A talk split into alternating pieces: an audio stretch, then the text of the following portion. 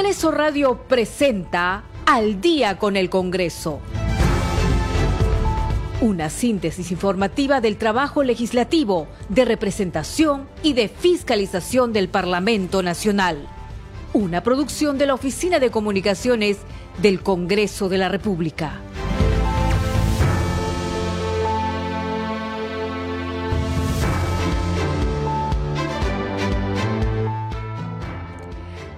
La noche con un minuto, ¿cómo están? Muy buenas noches, bienvenidos al programa Al Día con el Congreso. Les saluda Danitza Palomino y estas son las principales noticias del Parlamento Nacional. El Pleno del Congreso sesionará este jueves 6 de octubre a las 9 de la mañana en el hemiciclo de sesiones. El presidente del Congreso, José William Zapata, recibió la visita protocolar del secretario general de la Organización de Estados Americanos, OEA, Luis Almagro, quien se encuentra en nuestro país para participar en el 52 periodo de sesiones de la Asamblea General de ese foro regional. La Comisión de Constitución y Reglamento debatió los alcances del proyecto de resolución legislativa del Congreso número 2694 que tiene por finalidad regular el procedimiento de suspensión del ejercicio de la presidencia de la República por las causales previstas en el artículo 114 de la Constitución Política. En la Comisión de Inclusión Social, la ministra del sector, Dina Boluarte, informó sobre la ejecución presupuestal de su cartera. Y en la Comisión de Salud se presentó la propuesta de ley que plantea declarar de interés nacional el mejoramiento y ampliación de los servicios de salud en distritos de la región San Martín. 7 de la noche con dos minutos usted está escuchando al día con el Congreso. Y bien, vamos con las principales noticias de hoy, que ha ocurrido hoy día en el Congreso de la República. Nosotros les vamos a informar en la siguiente hora. El presidente del Congreso, José William Zapata, recibió la visita protocolar del secretario general de la Organización de Estados Americanos, Luis Almagro, quien se encuentra en nuestro país para participar en el 52 periodo de sesiones de la Asamblea General de ese foro regional. En declaraciones, al canal del Congreso, el presidente William Zapata destacó la realización de ese evento en nuestra capital que albergará a importantes autoridades y delegaciones de la región, entre ellos al secretario de Estado de los Estados Unidos. También dijo que es importante abordar temas como la desigualdad, la discriminación, la seguridad alimentaria y la lucha contra el narcotráfico, entre otros. Vamos a ver la entrevista. Presidente, eh, hoy ha contado con la presencia del secretario general de la OEA, el señor Luis Almagro. Sabemos que Lima será sede de esta Asamblea General de esta Organización de Estados Americanos. Sí, eh, recibí la visita del secretario general, fue una visita protocolar. Este, vamos a tener la 52 Asamblea de la Organización de Estados Americanos y hay temas muy importantes que se van a tratar, como por ejemplo los asuntos de la desigualdad, la discriminación, salud alimentaria, que es muy útil, ¿no? y asuntos también de seguridad nacional, pero en relación a todo lo que acabo de citar, una sesión muy, muy importante. Ahora, uno de los temas que preocupa en este caso en nuestro país y que también lo hemos sufrido es el tema de la seguridad alimentaria. Sí, la seguridad alimentaria es, es, este, es una cuestión eh, crítica ahora por lo que podría venir para, para, el Perú. Tenemos este problema de los, de los insumos para la agricultura, ¿no? los abonos y todo esto que va a ser necesario tener comunicación y contacto con los países de la región, ¿no? Latinoamérica y Estados Unidos y, Canadá, por supuesto, además de México, porque es probable que tengamos que ¿no? compartir el problema y, de alguna forma ayudarnos. Creo que son momentos difíciles que se ven venir para aspectos de alimentación en todo el, en todo el globo terrestre. Ahora, después de esta pandemia de haber sufrido a nivel mundial, bueno, después de tantos años se viene, eh, después de dos años van a sesionar eh, la OEA, esta Asamblea General que se va a desarrollar aquí en Lima, y se va a contar también con la presencia de varios eh, cancilleres estadounidenses. Uno de ellos es el secretario del Estado estadounidense, Anthony Blinken, para tratar un tema que también preocupa, presidente, como es el tema del narcotráfico en nuestro país. Sí, ciertamente son 27 países que son socios y hay 11 observadores que van a estar presentes. Es una cantidad considerable, creo que es un, récord, ¿no? Y así mismo por las personalidades que vienen. Sí, eh, viene el secretario norteamericano que usted me acaba de citar y eh, el, eh, es importante tratar, como me acaba de decir, asuntos relacionados con el tráfico ilícito de drogas. Hay una cuestión que es ya de Estado, no hay una prohibición que tenemos hace un tiempo atrás para poder hacer uso de nuestra Fuerza Aérea, para poder combinar o derribar aeronaves este, en vuelo que están llevando el tráfico, están llevando este, droga. Bueno, ese es un asunto que tiene que pasar por el, por, por el, por la, por el Congreso de los Estados Unidos, ¿no? Y yo creo que si se comienza a trabajar ahora con el secretario que viene, no el secretario este, de Estado norteamericano es importante porque es un asunto en que casualmente se tiene que trabajar con la finalidad de que el Congreso norteamericano pueda dar viabilidad a todo esto. Eh, obviamente que nosotros vamos a tener las, las, este, los mecanismos de asegurar que las cosas vayan muy bien. Sí, definitivamente el controlar el narcotráfico es muy bueno, por el aire tenemos problemas, también tenemos problemas en nuestras fronteras. Y las fronteras nuestras son permeables y sobre todo para el tráfico ilícito de drogas y también para el contrabando y dentro de ello también está el asunto de la minería ilegal. O sea, son asuntos de frontera donde hay delitos transnacionales que ameritan la cooperación de los países vecinos, países amigos, para luchar contra estos, este, estas, estos delitos. 7 de la noche con 6 minutos vamos con más información aquí en el día con el Congreso y la Comisión de Constitución y Reglamento debatió ampliamente los alcances del proyecto de resolución legislativa del Congreso número 2694 que tiene por finalidad regular el procedimiento de suspensión del ejercicio de la presidencia de la República por las causales previstas en el artículo 114 de la Constitución Política. El debate parlamentario contó con el aporte de expertos constitucionalistas que forman parte del Consejo Consultivo de dicho grupo de trabajo. Vamos a escuchar parte de la exposición del exoficial mayor César Delgado Gembes sobre la iniciativa legislativa que regula el procedimiento de suspensión del ejercicio de la presidencia de la República por las causales previstas en la Constitución.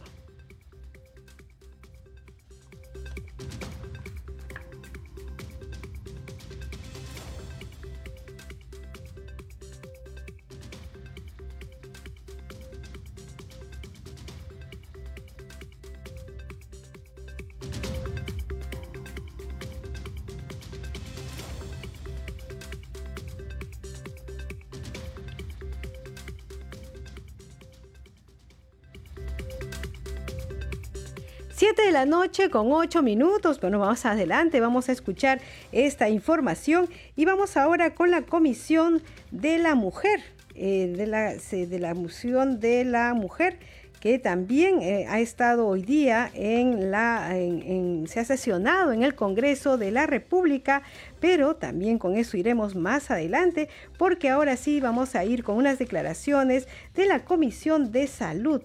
En la Comisión de Salud, la congresista Cheryl Trigoso Reategui sustentó el proyecto de ley que declara de interés nacional y necesidad pública el mejoramiento y ampliación de los servicios de salud en los centros de salud de Tabaloso, Suchiza, Chazuta, entre otros distritos del departamento de San Martín.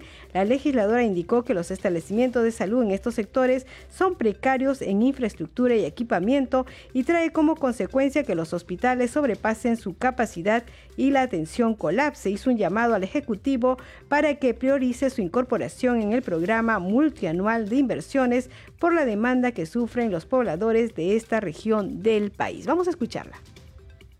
Esta iniciativa legislativa, colegas, eh, nace a raíz de mis visitas de semana de representación, donde pude eh, corroborar in situ que los establecimientos de salud de primer nivel de atención son precarios en infraestructura y en equipamiento.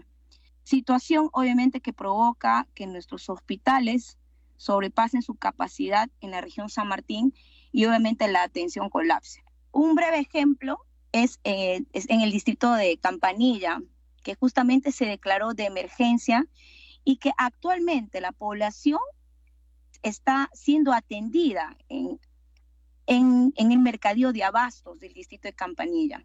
De verdad es una tristeza cómo los pobladores hoy en día los pueden atender allí en el mercado.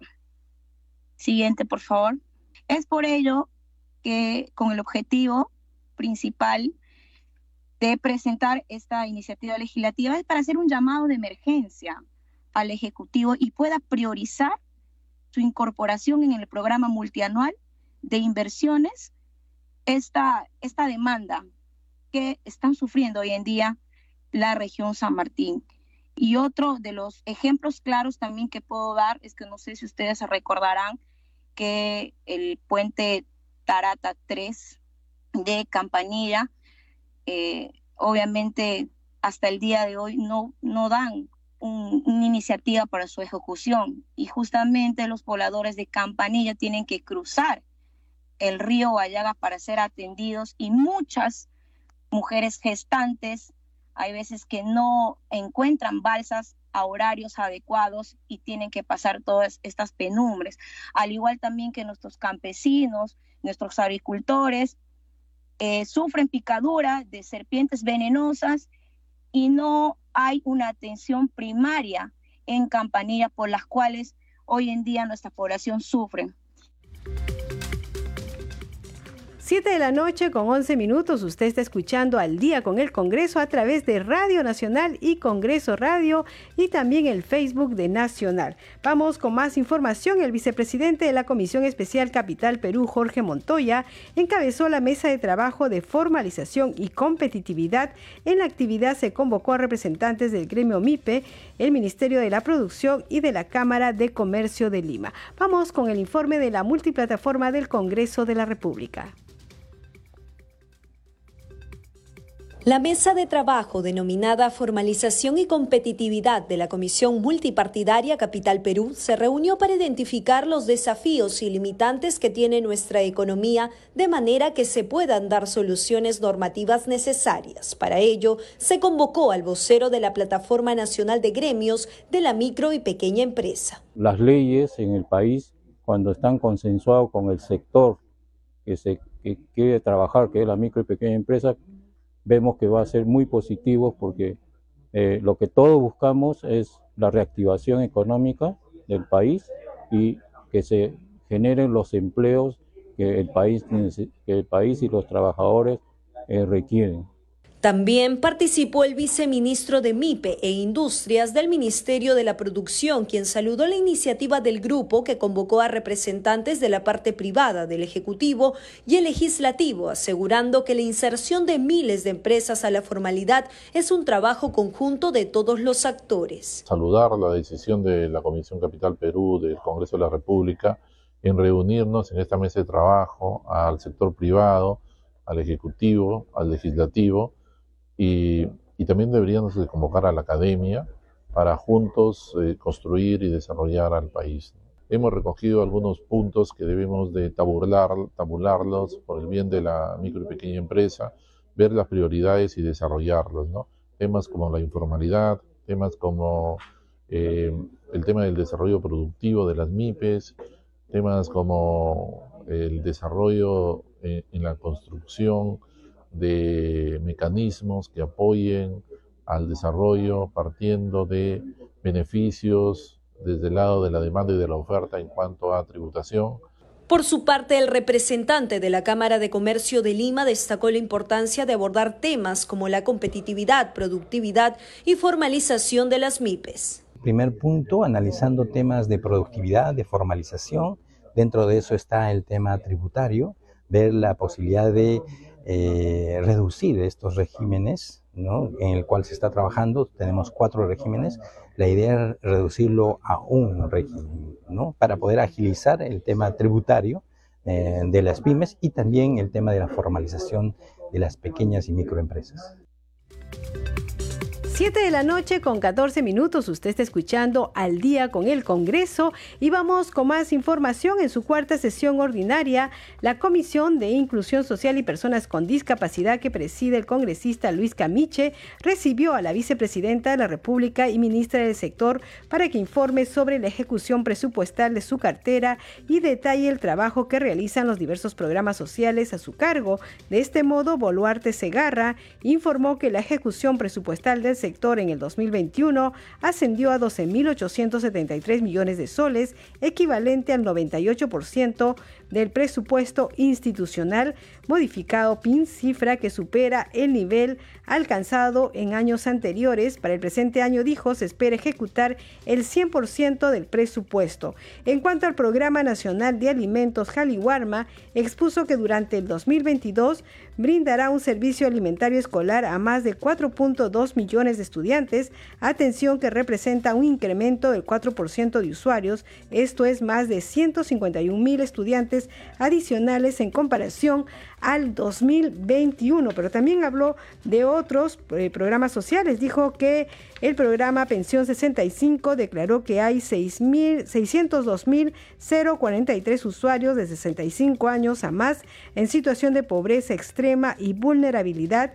y 849 gobiernos locales implementarán la intervención de saberes productivos donde participarán 45.547 adultos mayores. El presupuesto 2023 para este programa Pensión 65 precisó es de 1.195 millones de soles, 306 millones adicionales al presente año. 7 de la noche con 16 minutos vamos con nuestra siguiente secuencia. Congreso en redes. A esta hora tenemos información con nuestra compañera Perla Villanueva. Adelante, Perla. ¿Cómo estás, Danitza? Buenas noches. Vamos a empezar con la publicación en el Twitter del presidente del Congreso, José Williams Zapata, quien informa que ha sostenido una reunión con Luis Almagro, secretario general de la Organización de Estados Americanos, OEA, en el marco de la 52 Asamblea General de este organismo internacional que se realizará del 5 al 7 de octubre en nuestro país. Pero tenemos más publicaciones, Danitza, en este caso de la Comisión de Descentralización, en su cuenta oficial en el Twitter, informa que mañana en la sesión que se va a realizar se continuará con el debate del proyecto de ley que propone eliminar los cargos de prefectos y subprefectos y está invitado el ministro del Interior, Willy Huerta. La sesión se realizará a partir de las 8 de la mañana. En un segundo mensaje, la Comisión de Descentralización también informa que se debatirá el predictamen de los proyectos de ley que proponen fortalecer la capacidad de fiscalización de los consejos regionales a través de su financiamiento. Y por último, Danitza, la publicación de la Comisión de Fiscalización y Contraloría del Congreso, que publica la agenda de la comisión para mañana miércoles 5 de octubre, donde se continuará, según se informa, con la investigación sobre la existencia de una presunta organización criminal familiar dirigida o que estaría dirigida desde Palacio de Gobierno y se adjunta la agenda de la sesión de esta comisión, la Comisión de Fiscalización y Contraloría. Tenemos más Danitza porque también desde la cuenta oficial del Congreso del Perú, que utiliza el hashtag Congreso Informa, se agrega que la Comisión de Constitución debatió ampliamente los alcances del proyecto de resolución legislativa del Parlamento que tiene por finalidad regular el procedimiento de suspensión del ejercicio de la presidencia de la República y se adjunta el link al que podemos ingresar para mayor información sobre esta noticia. Hasta aquí las publicaciones en redes sociales. Danitza, seguimos contigo en Mesa de Conducción. Buenas noches. Muchas gracias Perla Villanueva. Y hay que decir que ya en la cuenta oficial del Congreso de la República se informa que se ha citado a sesión del Pleno del Congreso para este jueves 6 de octubre desde las 9 de la mañana hay que poner atención que la agenda ya está publicada en la página web del Congreso www.congreso.gov.p y también a través de esta cuenta oficial se informa que la Junta de Portavoces sesionará el miércoles 5 de octubre desde las 3 de la tarde. Y hay por supuesto otras publicaciones adicionales a las que nos brindó Perla Nueva. Entre ellas hay que decir que la congresista Marlene Portero ha dicho que el saneamiento en Lambayeque está en emergencia, por ello se requieren medidas oportunas e integrales. En ese sentido, presentó el proyecto de ley 3068 que impulsa la ejecución de proyectos de tratamiento de agua y saneamiento en la región y publica un link donde se puede conocer esta propuesta. 7 de la noche con 20 minutos vamos con nuestra siguiente secuencia.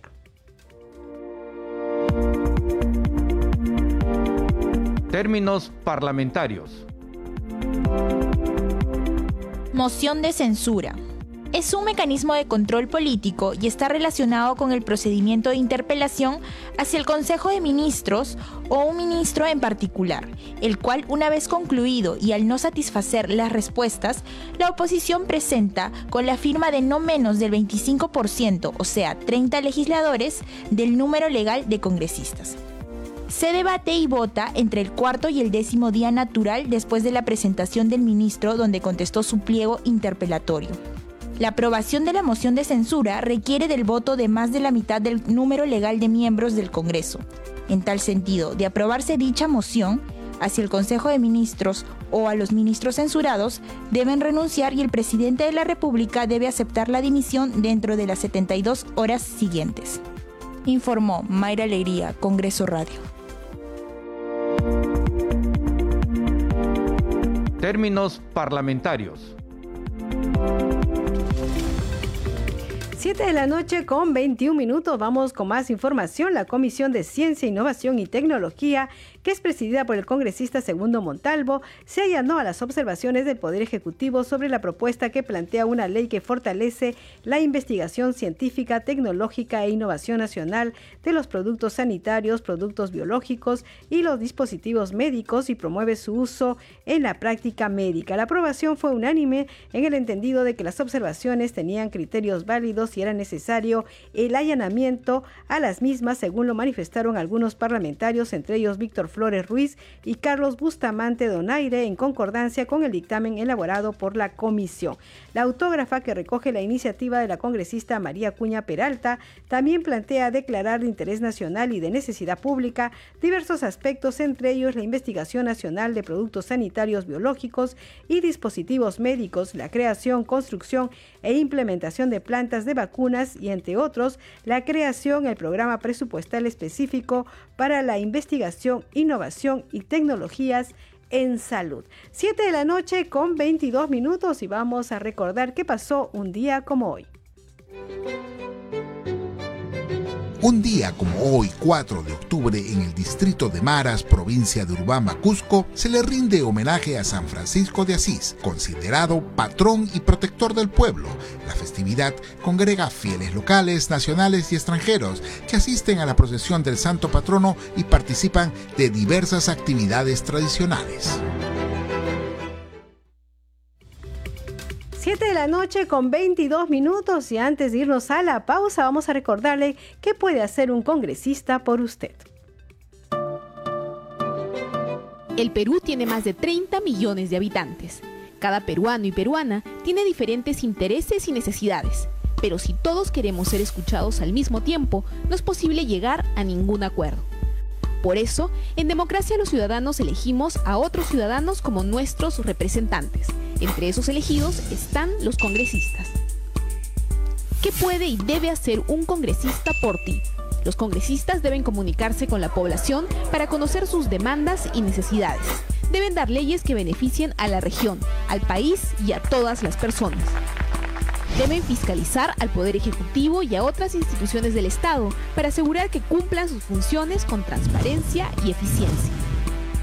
Deben actuar con neutralidad, sin aprovecharse de su cargo en beneficio personal o partidario. ¿Qué no debe ni puede hacer un congresista? Los congresistas no pueden ofrecer ni hacer obras públicas. Tampoco pueden construir puentes, pistas o colegios.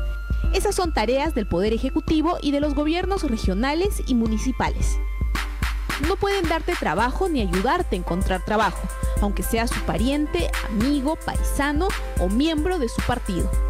No pueden recibir regalos, dinero o favores por su trabajo. No pueden usar su influencia para favorecerte en un juicio o en cualquier proceso con alguna entidad del Estado. Exige a tu congresista solo lo que puede y debe hacer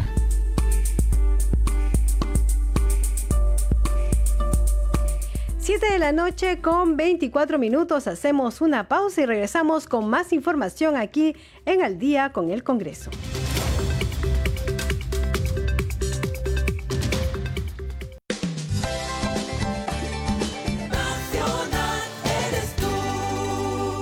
Nacional, nace cada día. No es un día cualquiera todo 4 de octubre como hoy, inicia la Semana Mundial del Espacio. Este día no fue elegido al azar. Recordemos que el primer satélite hecho por el hombre, el Sputnik 1, fue lanzado al espacio exterior precisamente un 4 de octubre de 1957. Esta celebración de la ciencia, la tecnología, el conocimiento y el espacio se extiende hasta el 10 de octubre. En todo el mundo, se realizan eventos y actividades educativas para fortalecer la relación de los seres humanos con el espacio. Se dice que somos la facultad que tiene el universo de conocerse a sí mismo y tan solo estamos empezando. Nacional. En A Todo Parlante, conocimos a Héctor Díaz, el joven creador de Conlab, una plataforma que permite buscar información en más de 100 idiomas en los buscadores actuales, si yo busco algo en quechua o busco algo en aymara, no voy a encontrar nada o muy, pero muy poco. Me iba a dormir y me despertaba todos los días siempre pensando en el proyecto. Solamente tenía el soporte de mi familia y la pasión propia. Conoce más historias que inspiran y lo mejor del talento joven peruano en A Todo Parlante. Los sábados a las 5 de la tarde por Nacional.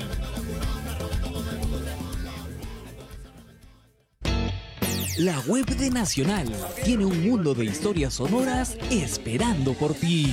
En Nacional Podcast.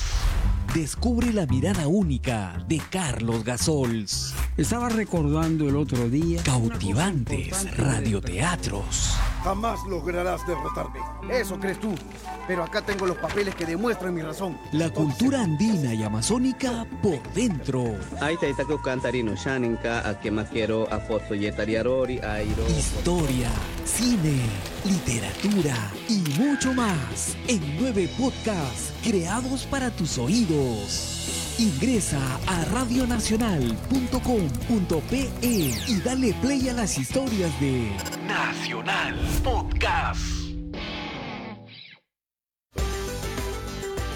¿Te imaginas reportaje al Perú en radio?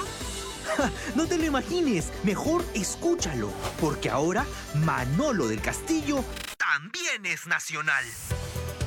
Y cada domingo te ayuda a descubrir las mejores rutas y los destinos más impresionantes de nuestro país. En Reportaje al Perú, viaje y aventura. Domingos por la tarde, a las 3, por Nacional. Por eso estoy acá. ¡Ay, ay,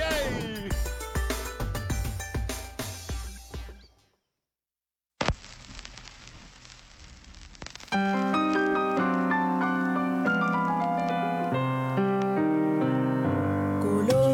A dos metros de distancia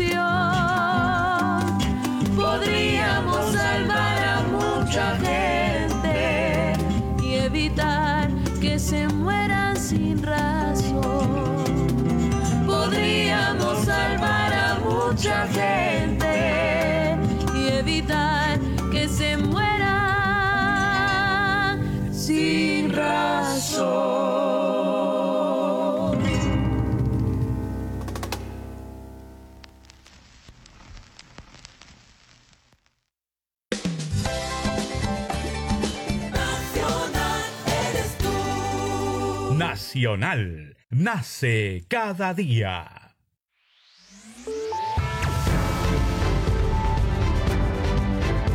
Continuamos en Al día con el Congreso.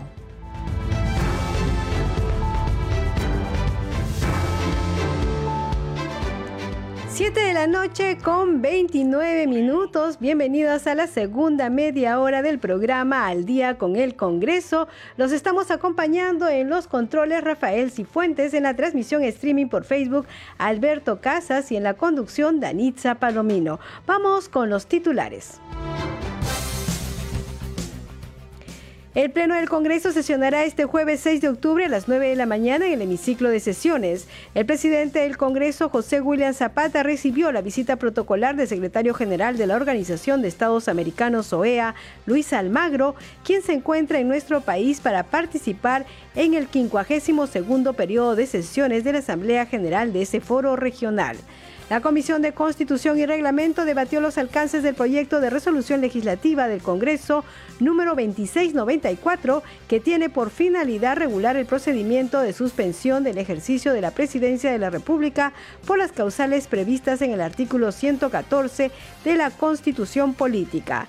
En la Comisión de Inclusión Social, la ministra del sector, Dina Boluarte, informó sobre la ejecución presupuestal de su cartera. En la Comisión de Salud se presentó la propuesta de ley que plantea declarar de interés nacional el mejoramiento y ampliación de los servicios de salud en el distrito de la región San Martín. 7 de la noche con 31 minutos, usted está escuchando al día con el Congreso.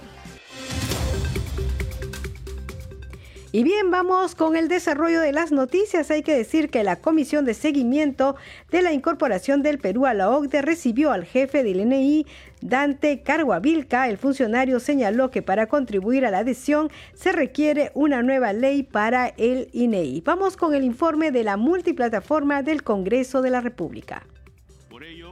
Para el jefe del INEI, Dante Carguavilca, se requiere un nuevo marco legal para su entidad a fin de que con ello se contribuya a la adhesión de nuestro país a la OCDE.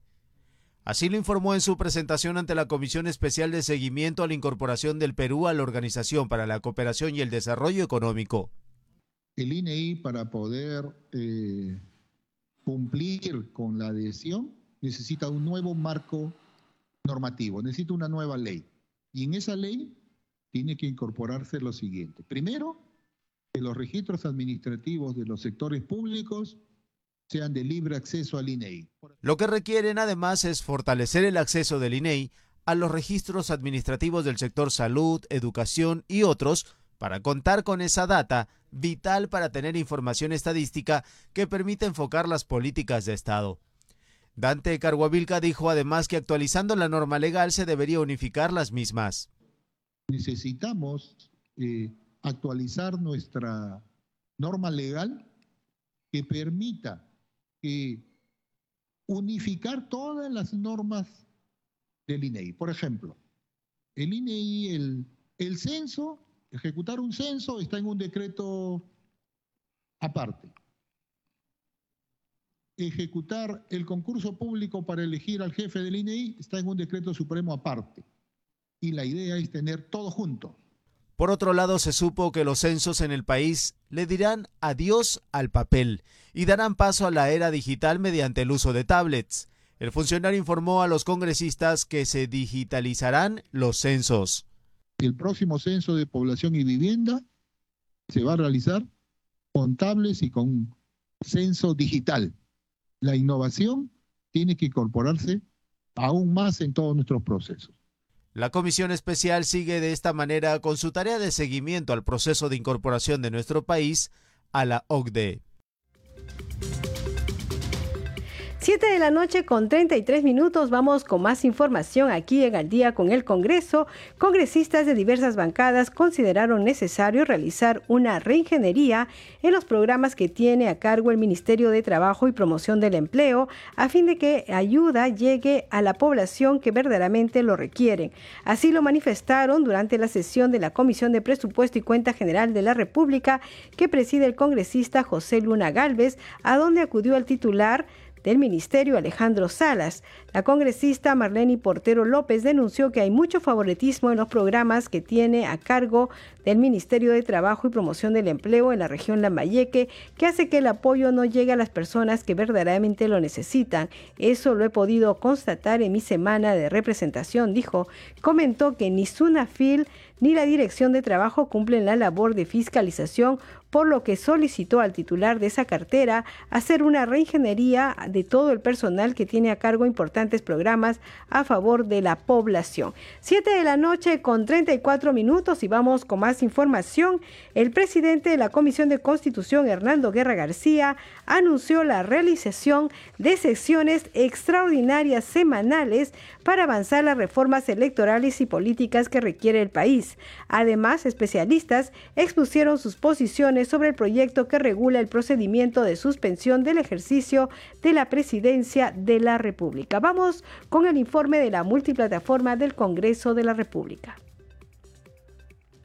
Sesiones extraordinarias semanales realizará la Comisión de Constitución y Reglamento a fin de avanzar las reformas electorales y políticas que requiere el país. Así lo anunció su titular Hernando Guerra García Campos al inicio de la sesión. Seguidamente se llevaron a cabo las exposiciones de los especialistas en temas constitucionales y parlamentarios, Enrique García Silva y César Delgado Gembes, respectivamente, respecto del proyecto de resolución legislativa del Congreso 2694, que tiene por objeto incorporar el inciso G en el artículo 68 y el artículo 89b en el reglamento del Congreso, con la finalidad de regular el procedimiento de suspensión del ejercicio de la presidencia de la República por las causales previstas en el artículo 114 de la Constitución Política. El Congreso podría considerar poner una valla un poco mayor de hasta un 60%, aunque encuentro que la del 50% es también perfectamente razonable.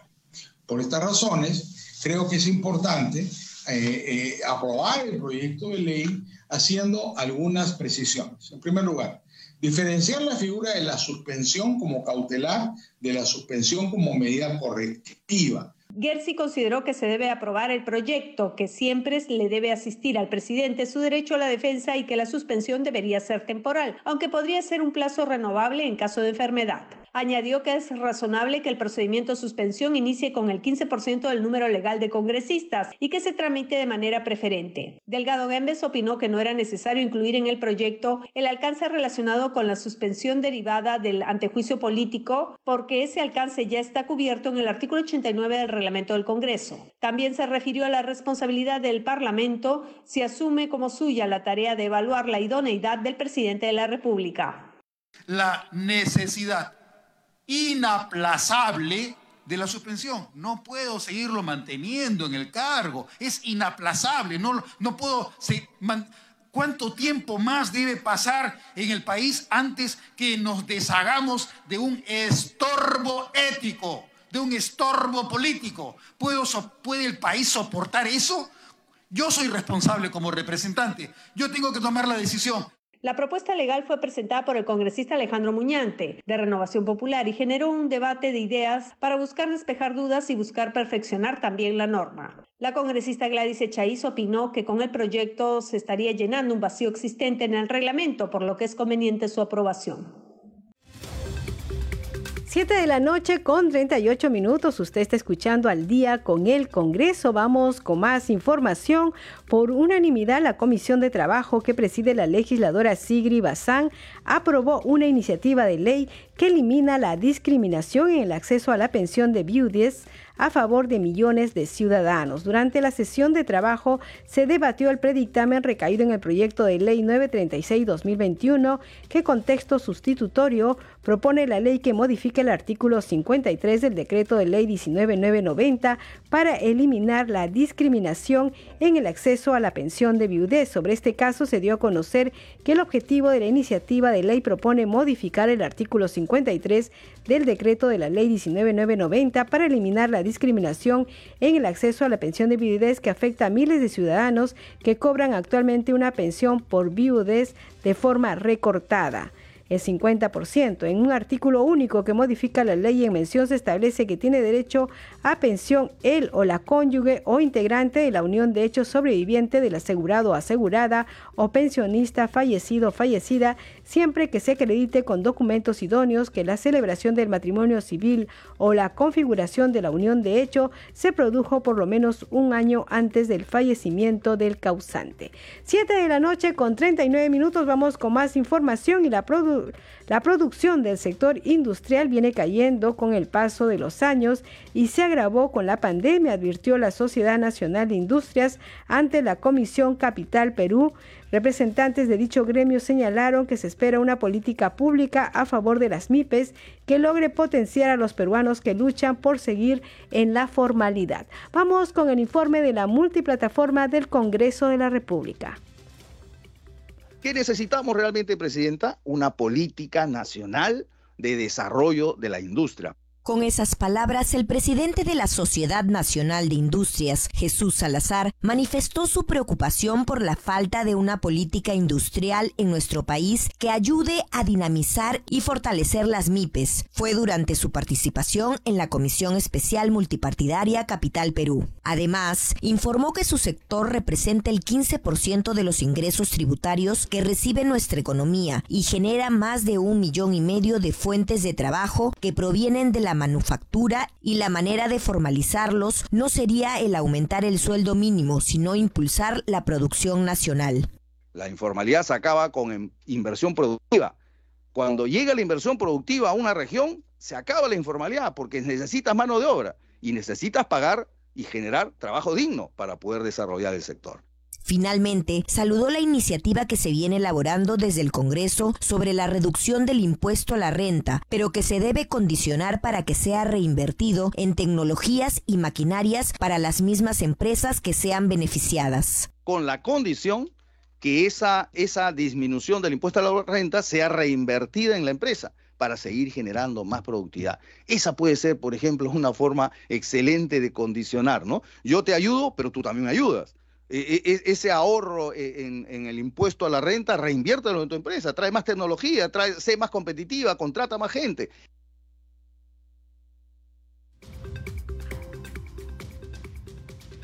Siete de la noche con 41 minutos. Usted está escuchando al día con el Congreso a través de Radio Nacional, Congreso Radio y el Facebook de Radio Nacional. Vamos a ir con más información. Congresistas de diversas bancadas cuestionaron la baja ejecución presupuestal en el sector ambiente cuando estamos a pocos meses de concluir el ejercicio fiscal 2022. Así lo hicieron saber en la sesión de la Comisión de Presupuesto y Cuenta General de la República que se reunió para continuar escuchando las sustentaciones de los titulares de los diversos ministerios respecto de las partidas presupuestales asignadas para su próximo ejercicio fiscal.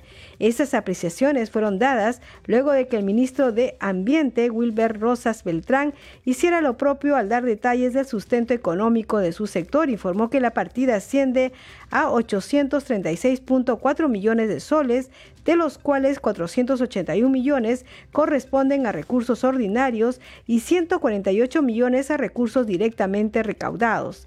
El 36% del presupuesto 2023 del sector se encuentra asignado al Ministerio del Ambiente, el 32% al OEFA y el 10% al CENAM, dijo.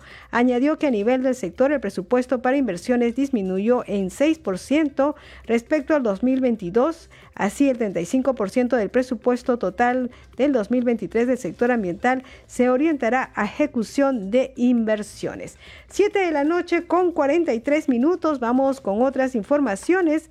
En la Comisión de Educación, el congresista Jorge Alfonso Martí Corena Mendoza sustentó el proyecto de ley 1677-2021 de su autoría, en virtud del cual se propone la ley que deroga las disposiciones en materia de educación superior universitaria en el marco del estado de emergencia sanitaria a nivel nacional.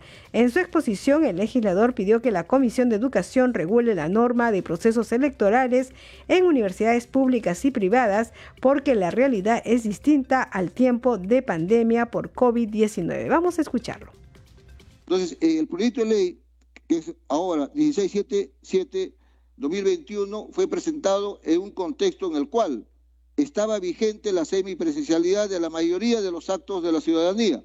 Por este motivo, se propuso la realización de, de los procesos electorales a través del empleo de medios electrónicos u otros de similar naturaleza, o en forma presencial o mixta. A la fecha, estas circunstancias y marco normativo han cambiado, restableciéndose las clases presenciales en las universidades públicas y privadas. Inclusive, se ha flexibilizado las medidas de cuidado como por ejemplo el uso de las mascarillas. Por tanto, corresponde actualizar la presente propuesta legislativa a través de un texto sustitutorio que la Comisión de Educación, Juventud y Deportes deberá elaborar.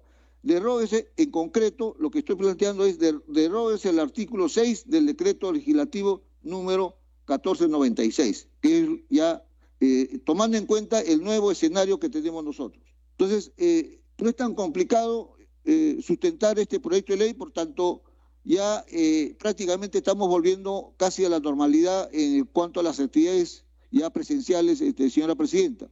Por lo, por expuesto, solicito por su intermedio, señora presidenta, que esta propuesta de proyecto de ley sea, digamos, este, aceptada a efectos de que ya eh, se formalice, porque en la práctica, obviamente, hemos vuelto ya casi a la actividad normal. Yo tengo ya conocimiento en la Universidad Solís Gonzaga, ya las clases han empezado de manera presencial.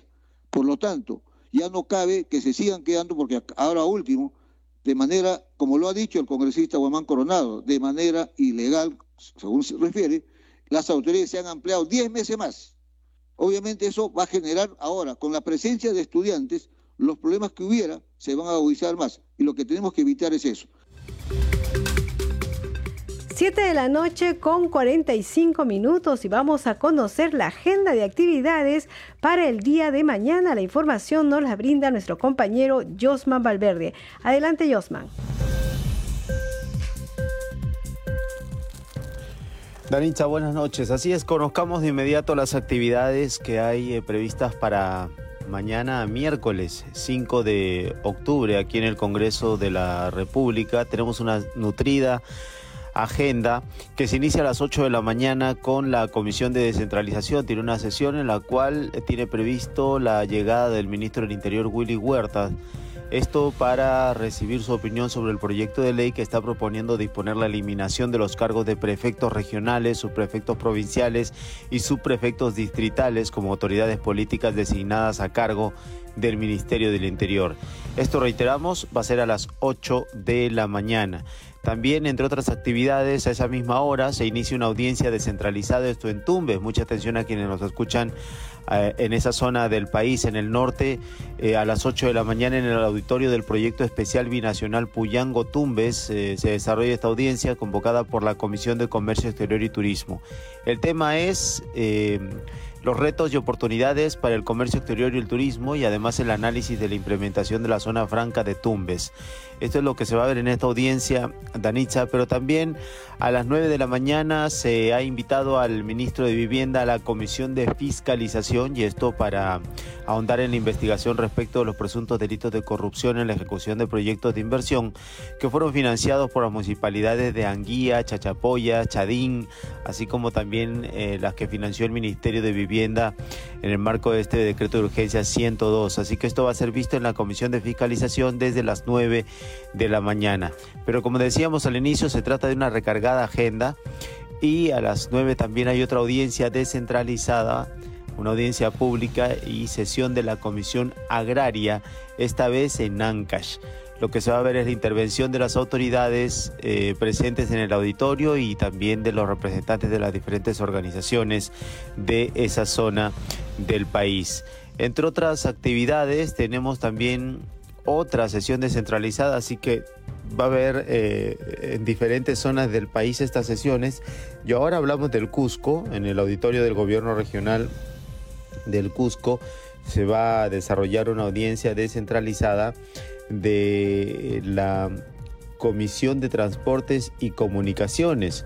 Se va a debatir un predictamen eh, ya actualizado por el Consejo Directivo que declara de necesidad pública la construcción del puente carrozable entre el distrito de Villa Quintiarina en Cusco y el centro poblado de San Antonio en Ayacucho. Así que este tema va a ser visto en esta sesión descentralizada, cuyo desarrollo la vamos a estar dando a conocer en el transcurso del día en nuestras diferentes plataformas informativas. A las 9 y 30 de Anitza eh, hay una sesión de la Comisión de Economía. Viene el presidente de la Asociación Nacional de Fonavistas, eh, Andrés Avelino Alcántara Paredes. Esto para también ver un tema relacionado a ellos, al del Fonavi. Y eh, tenemos, entre otras, eh, la instalación de la Comisión Investigadora Multipartidaria que va a investigar las licitaciones públicas convocadas por el Ministerio de Transportes y Comunicaciones, Provías Nacional, Provías Descentralizadas de los gobiernos regionales. Esto va a ser a las 10 de la mañana y también tendremos sesión eh, a las 11 de la Comisión Especial de Seguimiento de la Alianza del Pacífico. Dábamos cuenta entonces de algunas de las actividades, hay muchas otras, como por ejemplo, Danitza, eh, la Comisión de Justicia, que va a recibir a la presidenta del Poder Judicial para hablar sobre las políticas públicas en el ámbito de la administración del Poder Judicial. Entre otros temas, claro, está en agenda. Esto va a ser a las 11 y 30 de la mañana. El presidente de Perú Petro, José Baltacherinos, tiene previsto presentarse a las 2 de la tarde en la Comisión de Energía y Minas para ver la situación actual de esa empresa. Y de esta manera entonces volvemos contigo Estudios de Anitza luego de haber conocido algunas de las tantas actividades que hay en agenda para mañana miércoles 5 y que eh, estaremos dando cuenta en el transcurso de todo el día a través de nuestras plataformas informativas. Regresamos contigo Estudios. Muy buenas noches. Adelante Danitza. 7 de la noche con 50 minutos. Muchas gracias, Josman Valverde. Mañana, por supuesto, tenemos una nutrida agenda y nosotros le vamos a informar a las 7 de la noche de todo lo que ocurre en el Congreso de la República. Le presentaremos un resumen.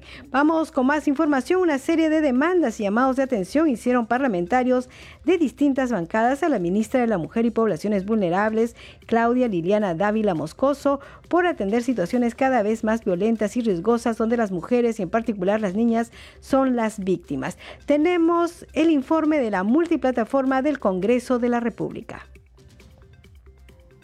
Durante su presentación en el Congreso, la ministra de la Mujer, Claudia Dávila Moscoso, anunció la reestructuración del Programa Nacional para la Prevención y Erradicación de la Violencia contra las Mujeres e integrantes del Grupo Familiar Aurora. Y estamos eh, trabajando en una estrategia para realmente reestructurar el programa Aurora porque hemos identificado que tiene muchos problemas que debemos resolverlo en el corto y mediano plazo. Esta entidad adscrita al Ministerio deberá ser repotenciada tras las dificultades que presenta al no identificar de manera focalizada por distritos la violencia a la mujer a través de un mapa de violencia contra la mujer, altos índices de feminicidios que permitan elaborar un plan de trabajo multisectorial que combata mejor este flagelo social, anunció la titular del sector. También informó sobre su plan de trabajo institucional, políticas, estrategias, planes, objetivos, metas e indicadores y la situación de los procesos de adopciones en nuestro país y de acogida temporal. Además, sustentó el proyecto del Ejecutivo que plantea la ley de reconocimiento del derecho al ciudadano y de creación del Sistema Nacional de Cuidados. Buscamos también que se reconozca el derecho a las cuidadoras y cuidadores así como su rol social y económico en el desarrollo del país. Pero fueron los parlamentarios quienes expresaron la falta de presencia territorial de su sector en la atención de la violencia de género y la necesidad de modificar sus servicios, reglamento y programas que ayuden a articular mejor sus casos. 7 de la noche con 53 minutos y el presidente del Congreso participó en el lanzamiento de la Semana de Identidad de Piura. Vamos con la nota, la Semana de Identidad Regional de Piura no solamente es una semana de integración para el recuentro de piuranos, sino también la posibilidad de que todos los peruanos conozcamos un poco más sus tradiciones y su mega diversidad cultural, fueron las palabras del presidente del Congreso de la República, José William Zapata, en su presentación al lanzamiento de la Semana de Identidad Regional Piura 2022, realizado en la Plaza Bolívar del Parlamento. Dijo, no es casualidad que esta semana especial se lleve a cabo durante el mes de octubre, tan especial para los piuranos, por el Día de la Marinera, la festividad del Señor Cautivo y el Día de la Marina de Guerra del Perú, justamente al patriotismo y sacrificio de Miguel Grau Seminario señaló. Siete de la noche con 54 minutos, vamos con los titulares de cierre. El Pleno del Congreso sesionará este jueves 6 de octubre a las 9 de la mañana en el hemiciclo de sesiones. El presidente del Congreso, José William Zapata, recibió la visita protocolar del secretario general de la Organización de Estados Americanos, OEA, Luis Almagro, quien se encuentra en nuestro país para participar en el 52 periodo de sesiones de la Asamblea General de ese foro regional. La Comisión de Constitución y Reglamento debatió los alcances del proyecto de resolución legislativa del Congreso número 2694 que tiene por finalidad regular el procedimiento de suspensión del ejercicio de la presidencia de la República por las causales previstas en el artículo 114 de la Constitución Política. En la Comisión de Inclusión Social, la ministra del sector Dina Boluarte informó sobre la ejecución presupuestal de su cartera. Y en la Comisión de Salud se presentó la propuesta de ley que plantea declarar de interés nacional el mejoramiento y ampliación de los servicios de salud en distritos de la región San Martín. 7 de la noche con 55 minutos. Hasta aquí el programa Al día con el Congreso. Le agradecemos por su sintonía a nombre de todo el equipo de Congreso Radio. Hay que decirles que los hemos acompañado en Radio Nacional en los controles Rafael Cifuentes, en la transmisión streaming por Facebook Alberto Casas, en la unidad móvil Luis Escajadillo y en la conducción Danitza Palomino. Nos despedimos hasta mañana a las 7. Que tengan buenas noches.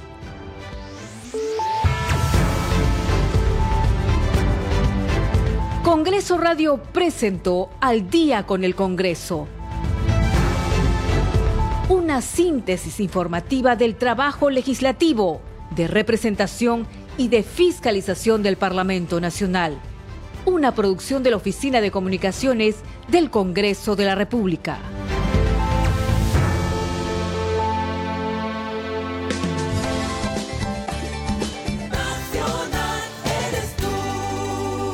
Nacional. Nace cada día.